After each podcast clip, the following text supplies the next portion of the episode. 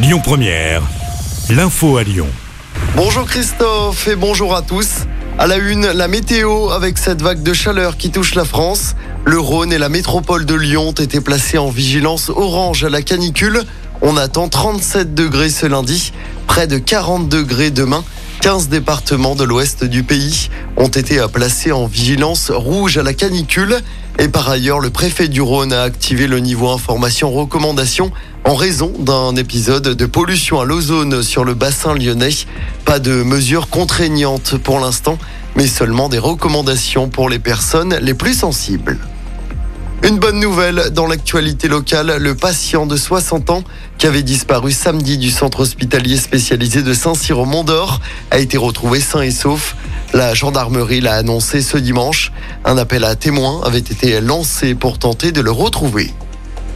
En politique, Laurent Vauquier renonce à briguer la présidence des Républicains. Le président de la région l'a annoncé hier soir sur ses réseaux sociaux. Le parti de droite doit désigner son nouveau chef à l'automne prochain, après le départ de Christian Jacob. Ce choix, je le fais parce que je crois qu'il faut consacrer toute son énergie à cette refondation à laquelle aspire notre pays, explique Laurent Vauquier, qui se positionne pour construire une alternative. Début aujourd'hui de l'examen du projet de loi sur le pouvoir d'achat par les députés. Parmi ces mesures, un chèque alimentaire de 100 euros pour les foyers les plus modestes, la revalorisation des pensions de retraite ou encore la prolongation de la remise de 18 centimes par litre de carburant jusqu'à fin septembre. Le sport avec le Tour de France repos aujourd'hui pour le peloton. Après la victoire hier du Belge Philippe Sen à Carcassonne, pas de changement au classement général. Les coureurs repartiront de Carcassonne ce mardi avec le début des Pyrénées. Et puis en football, dernier rendez-vous pour les Bleus dans la phase de poule de l'Euro. Les filles de Corinne Diacre affrontent l'Islande ce soir pour un match sans enjeu.